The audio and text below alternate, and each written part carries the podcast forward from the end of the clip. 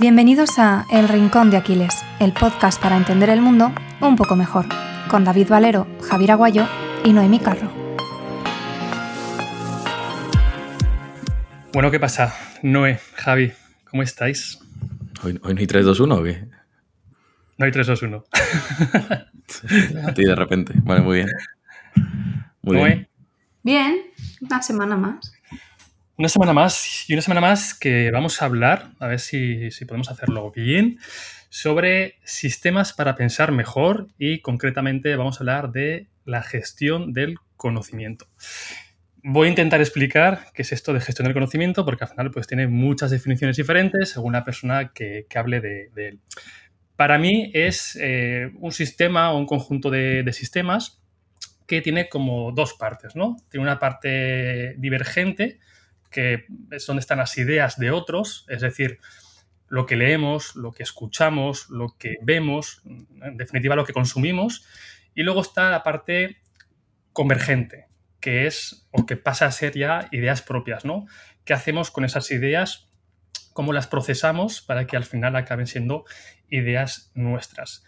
¿Por qué vamos a hablar de gestión del conocimiento? Porque nos parece un sistema muy interesante para, lo primero, retener mejor la información, eh, retener mejor lo que leemos, lo que escuchamos, este podcast, por ejemplo, y por otro lado, aprender a pensar mejor. Em, yo aquí siempre me viene a la cabeza la cita de, de Paul Graham, que él decía que es muy importante consumir ideas de otros, pero es más importante aún leer porque para escribir bien necesitamos leer mucho y para pensar bien, que es donde queremos llegar, necesitamos escribir mucho.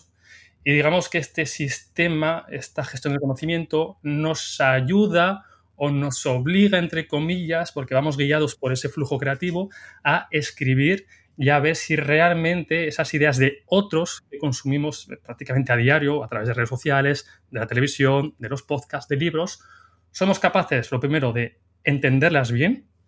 Al escribirlas nos damos cuenta si realmente las hemos comprendido. Eh, Feynman hablaba de ello, ¿no? no es lo mismo conocer algo que saber el nombre de algo. Y por otro lado, empezamos a desarrollar nuestras propias ideas para evitar siempre ser pensados por otros.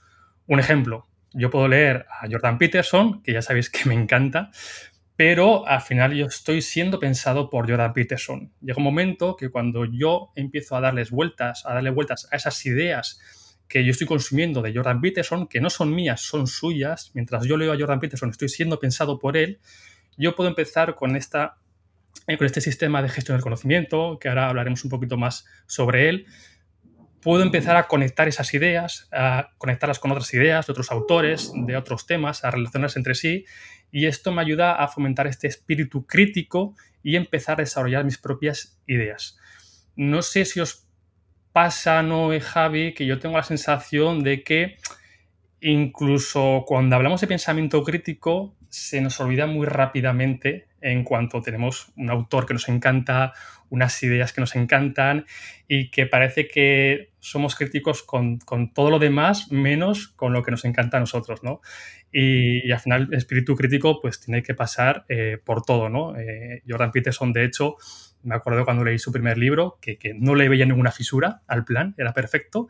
Y, y en cuanto he ido, obviamente, pues madurando, ¿no? Y, consumiendo más ideas de otras personas, más críticas incluso a sus ideas, pues ya empiezas a, a ver fisuras en esas ideas de otros, ¿no?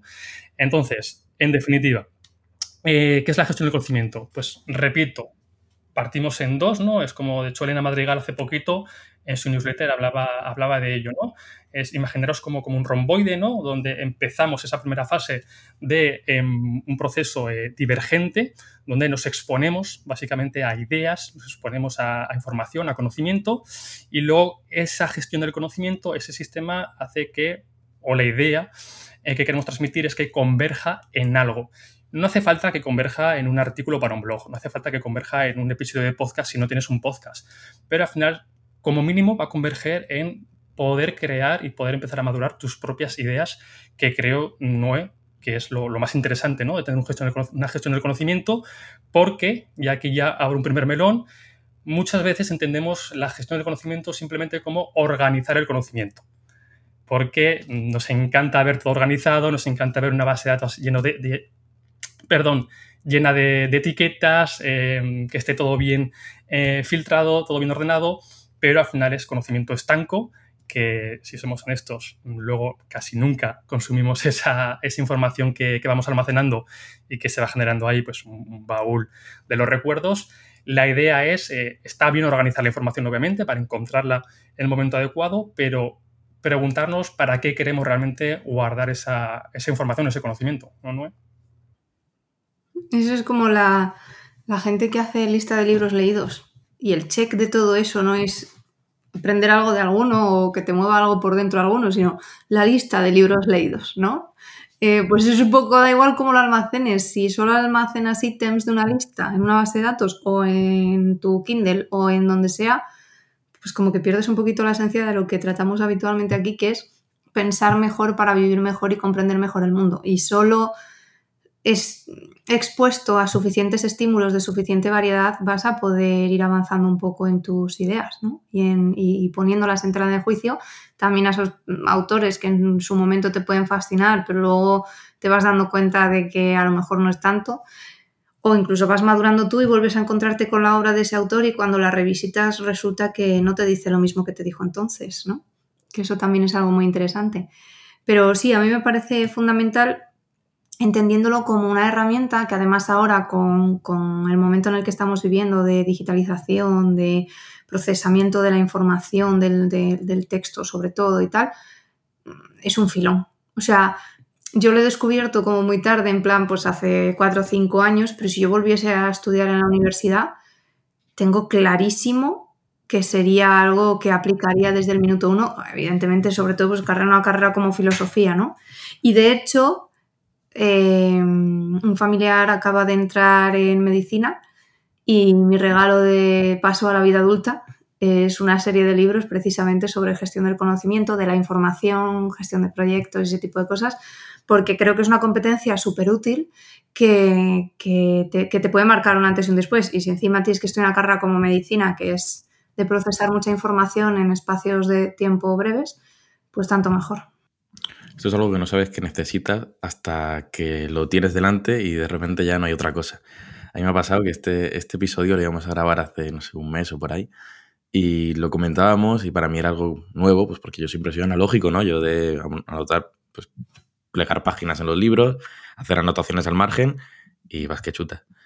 Y bueno, este, este mes me he puesto con ello pues para ir viendo a ver si funciona o no y ya ves que sí funciona. Yo la verdad que además que soy de personalidad obsesiva, no he hecho otra cosa este mes y me da la sensación de que, de que, tengo ahí mucho trabajo por delante, pero, pero, la verdad que es muy interesante. Invito a cualquiera que nos esté escuchando a que, a que le eche un ojo a todo esto.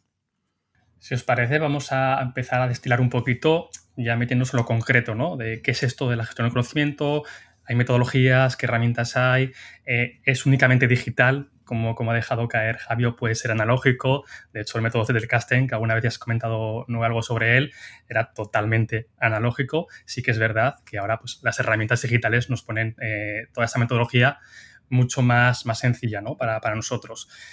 Yo aquí, después de muchos años dándome de hostias contra diferentes metodologías, con diferentes herramientas, hay una idea que me, que me quedo con ella y que la quiero transmitir y es que no hay ninguna metodología mejor que otra ni ninguna herramienta mejor que otra.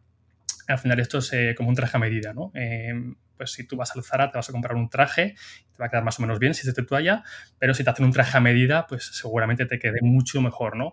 el principal error que veo a menudo de personas que se quieren iniciar en la gestión del conocimiento es intentar replicar un método o replicar un sistema que a otra persona le funciona y le funciona bien. Pero que le funcione bien, estos son como las claves del éxito, ¿no? Eh, ¿No, Javi? Que te haya funcionado a ti no significa que si yo repito esos mismos pasos me vaya a funcionar a mí. Entonces, em, ¿qué propongo? Que, conozcáis diferentes metodologías, hay, muchas de ellas, em, que conozcáis diferentes herramientas y poco a poco veréis qué tipo de herramienta, qué tipo de metodología va más con vuestra forma de ser. Por ejemplo, si eres una persona ultra mega organizada, pues igual herramientas como Airtable, como Notion, pues, pues, las vas a disfrutar muchísimo, ¿no? Porque están hechas para, pues eso, para una organización, tiene muchas, eh, juegas con bases de datos, eh, puedes etiquetar, puedes relacionar, Pero si, por ejemplo, eres una persona más caótica, pues igual una herramienta como Obsidian, me viene a la mente, pues igual tiene más sentido, ¿no? Porque no tiene esa primera capa quizás de, extrema organización y es un proceso quizás más caótico, pero para algunas personas ese proceso más caótico de eh, desarrollar ideas, pues es mucho mejor que Notion. Yo en mi caso, por ejemplo, ahora mismo, para que veáis, uso Notion por un lado y Obsidian por otro. Notion lo uso para esa primera fase que he comentado, que es una fase divergente, donde yo básicamente almaceno pues, toda la información, todo el conocimiento que voy consumiendo.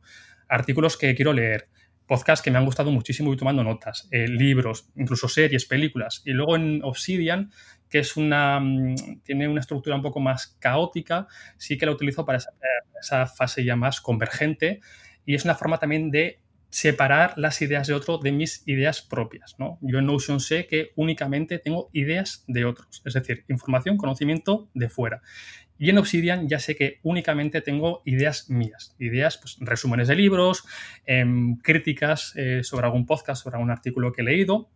Y es una manera de diferenciar. No sé, no dejáis vosotros si diferenciéis también en herramientas esta fase convergente y divergente o si por, para vosotros incluso estas dos fases mm, no las separáis tanto y forman parte más del mismo flujo creativo. Te voy a pedir antes de nada, antes de, que ya comentemos no y yo, que en un minutito trates de avanzar un poco en qué consiste verdaderamente Notion y Obsidian para aquel que nos escuche y no tenga ni idea, porque yo me pongo en la piel del Javi de hace un mes y Notion todavía sí que puedo decir que sería una especie de Drive de Google y creo que está alguien más lo puede entender, una base de datos o algo así, pero Obsidian mm, di algo que pueda, que pueda acercar a la, a la audiencia a lo que, a lo que es, esta herramienta. Notion es una herramienta que llevo ya años trabajando con ella, eh, de hecho la utilizo mucho en mi profesión.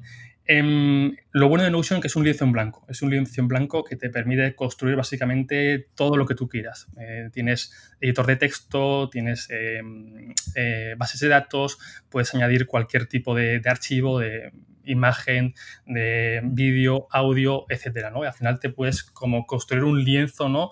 Eh, de tu vida. No solo sirve para la parte de conocimiento, sino para llevar un registro diario de tus tareas, de tus proyectos, de tus objetivos, etcétera, etcétera.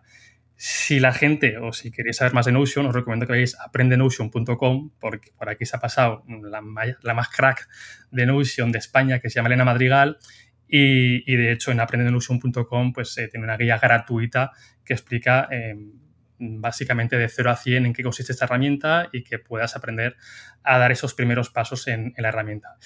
Y Obsidian, pues no sé si yo soy el mejor para, para, decirte de qué va, porque llevo muy poquito con la herramienta. De hecho, me convencieron eh, Mark Mula y Sean Hermelo a utilizarla.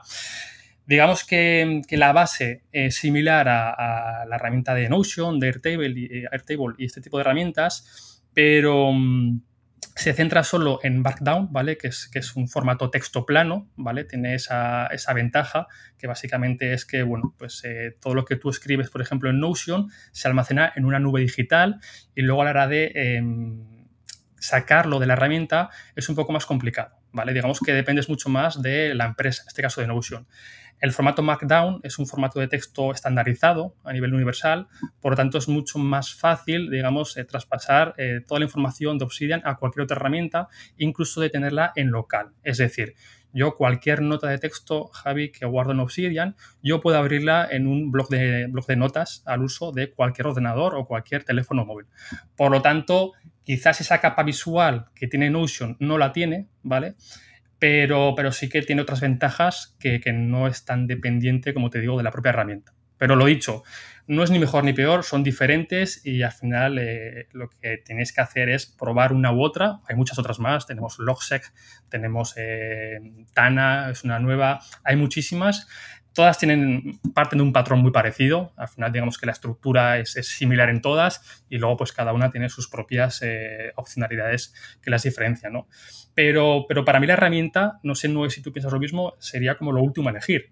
Eh, para mí es, ¿por qué? Porque yo también, yo caí en ese error ¿eh?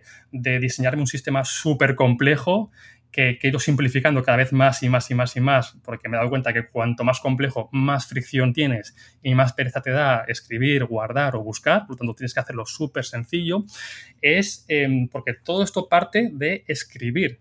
Fijaros que la parte de donde nacen nuestras propias ideas, que es el objetivo de este sistema, es que nosotros las escribamos. Si no tenemos ese hábito de escribir, pues muy difícilmente va a funcionar eh, con el objetivo que queremos este sistema de gestión del conocimiento. Noé, yo sé que tú llevas muchísimos años escribiendo, eh, bastantes más que yo, me parece a mí.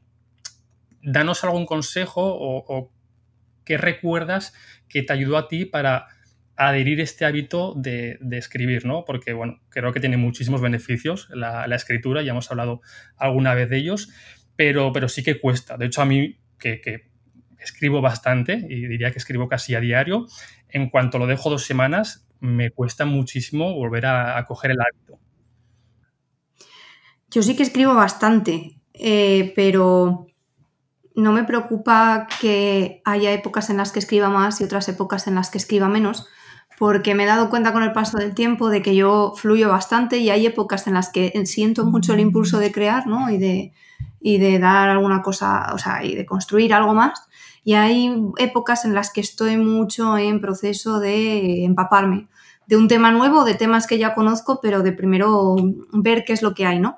Entonces, eh, yo en su momento sí que es verdad que he pasado épocas en las que escribía a diario, otras épocas en las que escribía un par de días al mes, pero lo importante de todo eso es lo que vas construyendo con el paso del tiempo.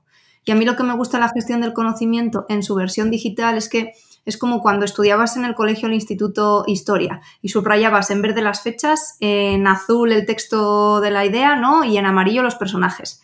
Y ahora lo puedes hacer en digital y tú haces clic en ese nombre y haces clic en esa fecha y te salen un montón de ideas relacionadas de cosas que ocurrieron y de personas. Es como si navegaras por tu propia Wikipedia. Pues eso es la gestión del conocimiento. ¿sabes? Y eso es oro puro, porque no es solo el conocimiento que tú estés encontrando ahí fuera, no es solo algo realmente establecido. Ahora descubre que eh, puedes encontrar ideas que has tenido hace dos años, eh, no porque las hayas categorizado cronológicamente, que también, porque estos programas muchas veces tienen el cuándo se creó esta nota, ¿no? Sino que buscando sobre otro tema, de repente te haga pop en la cabeza una idea antigua que casi ni siquiera recordabas. Pues ese es el poder de, una, eh, de, un sistema de gestión del conocimiento que te permite establecer relaciones entre las ideas y que no dependes de tu memoria o no dependes de tener una libreta y de haber escrito 10 cuadernos a lo largo de tu vida, sino que es muchísimo más fácil que haga pop de esa manera, ¿vale? Y en este caso, por ejemplo, en ese sentido, Obsidian, Logseq, este tipo de herramientas tienen esa ventaja frente a Notion en el que la búsqueda por términos y tal, pues funciona de otra manera y está más optimizada, ¿no? Pero vamos, básicamente nuestra idea aquí tampoco es poder tangibilizar verbalmente cómo funcionan porque es otro mundo. Cada una se diseñó para mm, cosas completamente diferentes y no son, o sea, es que ni siquiera son análogas, ni siquiera se pueden poner en el mismo cajón. Hay gente que tiene sistemas de conocimiento montados en Notion y sistemas que tienen en otras pero son otras cosas. O sea, son cosas distintas entre sí y que responden, como tú bien decías, a procesos mentales diferentes y por eso cada uno tiene que acabar construyéndose la suya propia. Yo he trabajado durante dos años y pico con un Zettelkasten, que es aquello que hablamos en el episodio de Ernesto Castro, y que era el sistema que popularizó Niklas Luhmann, un sociólogo hiperprolífico, que precisamente por tener ese sistema de categorización de la información eh, fue capaz de escribir cientos de artículos y libros. ¿Vale? Porque le resultaba muy sencillo madurar la información y encontrar esas ideas y cuando tú tienes relaciones entre esas ideas ya puedes hacer piezas más grandes. Y así iba construyendo ¿no? su producción académica. Pues eso es un poco la historia. La parte de escribir es fundamental en cuanto estás en una fase de crear. Estás en un momento de eh, sintetizar después de haberte empapado de un montón de cosas de construir independientemente de que tú se lo quieras contar al mundo, ¿sabes? Porque la mayoría de la gente no va y luego tiene un blog y de ahí me sale un artículo necesariamente, ¿sabes?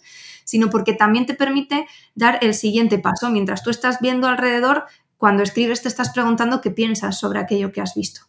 Y eso que decías de que, claro, tú cuando estás viendo el pensamiento de X autor y estás leyendo y encima, pues ya cuando nos hypeamos totalmente y vamos a tope con ese autor en concreto y nos vemos gran parte de su bibliografía y tal, o de sus vídeos y sus conferencias o lo que sea, em, pues entonces resulta que mm, hasta hablamos como él, ¿no? Eso es algo que pasa mucho y por eso hay un montón de autores y de escritores que dedican el primer momento del día a escribir y solo la tarde a leer, porque si leen la voz de otro, se contaminan.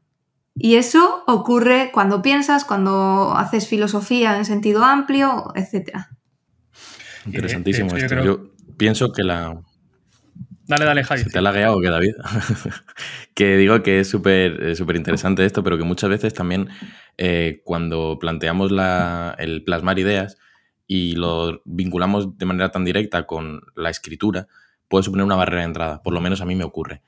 Eh, entonces, yo lo que tengo establecido, y puede que esto también le ayude a la gente, es un sistema, bueno, lo estoy haciendo ahora, en el que voy de más a menos, ¿no? Si tengo ideas, pues ya me voy a una página que son ideas. Ideas sobre, y aquí tengo diferentes temáticas.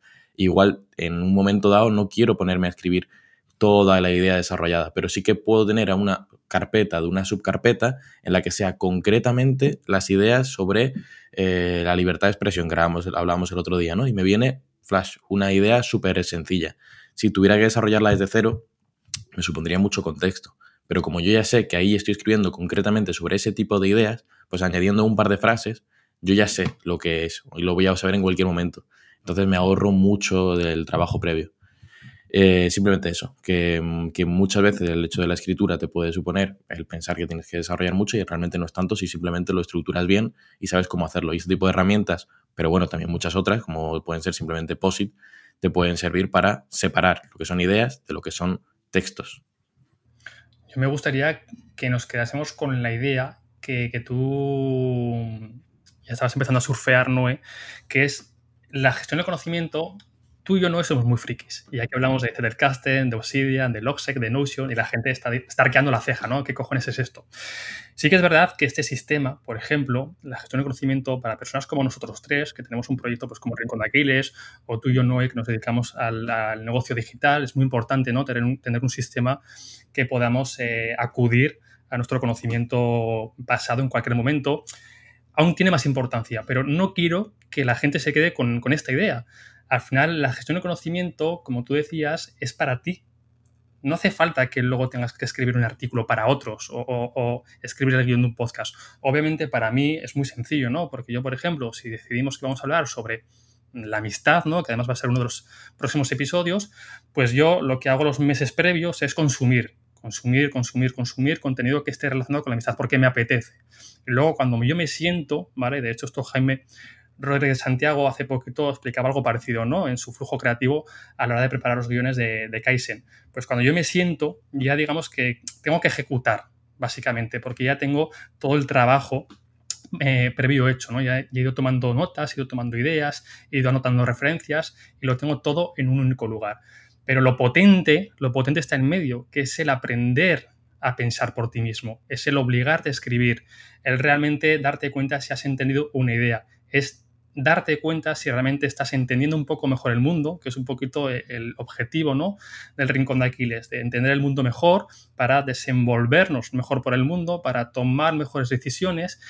Y te pongo a prueba que escuches un podcast y a la semana, si no has escrito nada sobre él, que intentes resumirlo. Te va a resultar muy, muy complicado acordarte del 10%, no te hablo del 50%, del 10% del, del episodio del podcast. Y te pasa a ti nos pasa a nosotros, nos pasa a todo el mundo, ¿no? De hecho, hay un, famoso cono em, que está un poco obsoleto, ¿no? Pero venía a decir algo así como que retenemos únicamente el 5% de lo que leemos, el 10-20% de lo que escuchamos, el 30-40% era como que, bueno, era, era un cono eh, progresivo que, según empezabas a ejecutar, según empezabas a manosear esas ideas, pues el porcentaje de retención iba, iba eh, aumentando, ¿no? Entonces, para mí la idea principal es que cuando nosotros escuchamos sobre todo contenido que está relacionado con el mundo del desarrollo personal, con la filosofía, con la psicología, realmente, por un lado, lo escuchamos para entretenernos, porque, porque nos gusta, porque somos personas curiosas, porque queremos aprender,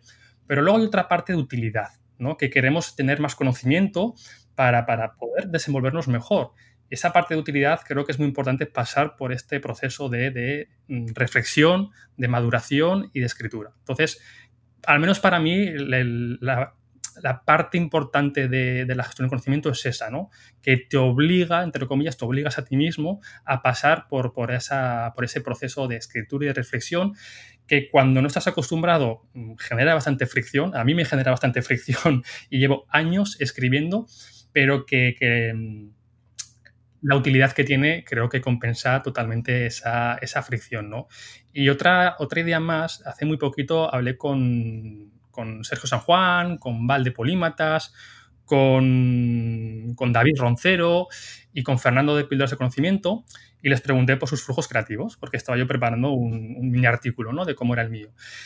Y son personas, por ejemplo, pues tanto Val como de Polímatas, como Sergio San Juan, como Fernando de Píldoras de Conocimiento, que seguro que la gente que nos escucha los, los conoce y se han pasado por aquí los, los, tres. Bueno, de hecho, Sergio se pasó muchísimo por el rincón de Aquiles. Em, sus flujos creativos son tíos que son unos cracks, que tienen unos, unos cocos eh, muy admirables. Es totalmente caótico, caótico. A mí me comentó Val que, que todo lo que todo lo que escribía lo hacía en Google Docs. Fíjate que hemos pasado de Notion, de Obsidian y de estas herramientas eh, modernas, hemos ido a 2015, 2010, pero él le servía, que es lo importante. Sergio San Juan, por ejemplo, me comentó que él tomaba muchas notas en el móvil y empezaba ahora a utilizar Notion. Pero para él lo importante no era el dónde organizaba esas notas, porque probablemente luego a la hora de buscarlas, pues le iba a ser mucho más complicado que con un sistema bien montado, ¿no? Pero para él donde estaba el valor era en escribir, realmente él cuando ya escribía una nota del móvil, automáticamente apuntalaba ese conocimiento en su cabeza y ahí es donde, tenía, donde él veía realmente el valor, ¿no? Y, Fernando un poco lo parecido, ¿no? Fernando lo que hacía es, eh, lo que me comentó, era exponerse a muchas ideas diferentes y luego ir tomando notas de manera caótica, ¿no? Pero, pero ese proceso también de escritura hacía que apuntalase ese conocimiento en, su mente, que es realmente el, el objetivo de estas personas, ¿no? Es que yo creo que ahí lo has resumido muy bien a través de los flujos de, toda esta gente. Em, hay varios momentos en lo que sistematiza la gestión del conocimiento, que es primero encontrar inputs por ahí. Y me da igual libros, artículos, conferencias, series, lo que sea. De ahí, una idea que se te queda, una idea que te gusta, la registro. Y puedo hacer con ella lo que me dé la gana, pero la guardo. Me da igual notas del móvil, Google Docs, unas tarjetas del CTSCAST en físicas, una libreta de ideas, ¿sabes? Una colección de un bullet journal, me da igual. Y luego, en algún momento, a lo mejor algo me hace clic y me doy cuenta, mientras voy caminando, escuchando otro episodio de podcast o lo que sea, de que esa idea se relaciona con una que acabo de escuchar en ese episodio. Y así es como se va estableciendo. Entonces, ¿qué es lo que permiten las herramientas eh, de, la gestión del conocimiento y la sistematización en gestión del conocimiento de todos estos procesos? Lo que permiten es facilitar que surjan nuevas ideas. Entonces, eh, te permiten relacionar esa información que tú has ido registrando siempre en el mismo sitio y que luego puedes darte cuenta al establecer esas relaciones de que se están concretando, están cristalizando en tu cabeza de otra manera. Y ahí es cuando entraría esa fase de, bueno, pues las escribo. Versus me las encuentro, las registro, las escribo, profundizo en ellas, me hago preguntas, intento buscar la respuesta. Y eso es pues esa parte más de, creación que ahora se puede asumir perfectamente al tema contenido en Internet, pero que en su momento era contenido puramente académico, puramente periodístico, divulgativo, etcétera. Y yo creo que esa es la clave. Por eso cuando hablaba de cómo lo hago yo, no me preocupo mucho de, qué, relevancia eh, tiene cada una de esas fases, sino que intento fluir, porque así es como me doy cuenta de que estoy siendo más honesta con cuál es mi momento mental, vital, etcétera, en ese momento. Y yo creo que si hay una idea con, con la que se tiene que quedar quien nos esté escuchando y nunca hubiera oído hablar de esto, es que en realidad lo único que hace la gestión del conocimiento es darle una vuelta de tuerca a algo que la mayoría de gente interesada en el desarrollo personal o en aprender hace, que es decir, ah, esto me gusta, lo voy a guardar aquí para volver a llegar a ello. Y entonces, de tanto llegar a ello, de tanto, sabes, eh, acabas construyendo cosas un poquito más grandes, que para la mayoría de la gente que no aplica gestión del conocimiento son solo ideas en su cabeza, pero que para la gente que empieza a aplicarlo acaba convirtiéndose en algo más y acaba asentando mucho mejor, porque ya sabemos que si procesamos la información y la escuchamos, como decías, ¿no? Eh, pues eh, llegamos a una serie de conclusiones, pero si trabajamos sobre ella, llegamos a otras y lo incorporamos más a nuestro corpus de conocimiento. Y yo creo que esa es más o menos la idea global de todo lo que queríamos contar. Pues solo una cosilla más que os quiero preguntar, porque creo que para estas personas que nos están escuchando, pues puede sonar muy bien lo que acabamos de contar, pero si somos honestos, estoy seguro de que mañana muy pocas de esas personas que les ha gustado lo que hemos contado se van a poner con todo esto del sistema del conocimiento, ¿no? la gestión del conocimiento. No sé si os parece que el diario, escribir un diario, que ya los, los estoicos lo recomendaban, ¿no? Seneca recomendaba la importancia de tener un diario, puede ser como ese primer paso, ¿no es Javi? Para coger ese hábito de la escritura y para, reservarnos un hueco al momento, en, un momento del día, ya sea al principio o al final, y empezar a ser reflexivos, ¿no? Eh, con las ideas de otros o, el autoconocimiento que salga de, nosotros mismos, ¿no?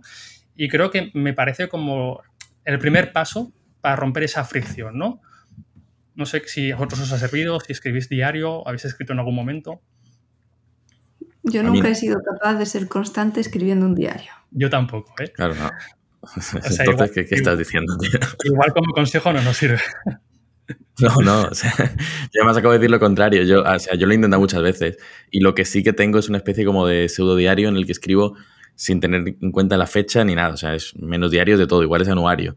Y, sí que voy poniendo, pues desde la última vez que escribí, claro, la última vez que escribí, pues cosas por las que tengo que tener en cuenta o hitos que me han pasado y creo que son suficientes como para edificar sobre ellos. Eh, aparte, una cosa que parece un poco así, no sé, yo, yo no, la, no la diría muy, muy fuerte porque creo que desde fuera queda rara, pero a mí de verdad me sirve, es como rollo agradecimiento. Mm, estoy agradecido por ciertas cosas. Y, bueno, me sirve para, no sé, también depende de la personalidad de cada uno, ¿no? Yo igual que soy un poco más negativo en ciertas cosas, cuando lo leo digo, bueno, es verdad que estas cosas han pasado bien. Pero, hombre, de ahí a poner un diario de lo que ha pasado en cualquier día, yo eso también lo hago y a mí me ayuda mucho. De hecho, está súper embebido en mi, en mi flujo de trabajo profesional, el ver cuáles son las prioridades del mes, de la semana, etcétera, etcétera, y apuntar pequeñas conquistas, pequeños logros y luego grandes triunfos, ¿no? Que acaban siendo, por interés compuesto, acaban construyendo grandes cosas.